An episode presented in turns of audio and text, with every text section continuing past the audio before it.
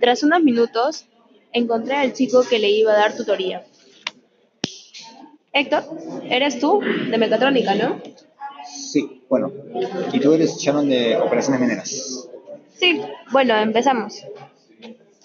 Al concluir la tutoría, paseamos un rato por Texup. Sharon, cuéntame un poco de, de tu carrera. Bueno, mi carrera trata de la extracción de minerales en los Andes. ¿Y la tuya? La mía trata de la automatización y reparación de maquinarias pesadas y domésticas. Hmm. Tras pasar 20 años, Héctor y yo nos cuestionamos acerca de la función que cumplimos dentro de la sociedad. Industrializar, reparar y, y automatizar. Ha sido los cargos que he empleado.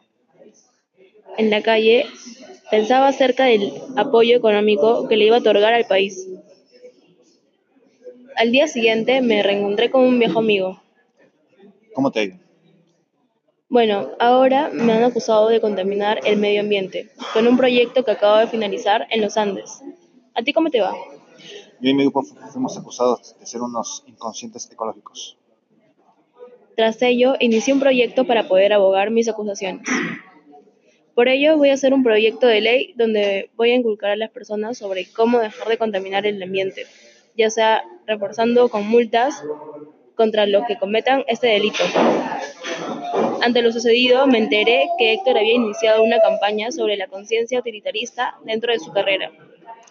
Ante todo, planteo al Ministerio de Educación una propuesta sobre un examen psicológico obligatorio a los que se planteen ejercer la carrera de mecatrónica. Luego de ello, planteamos un reencuentro con viejos am- amigos de trabajo.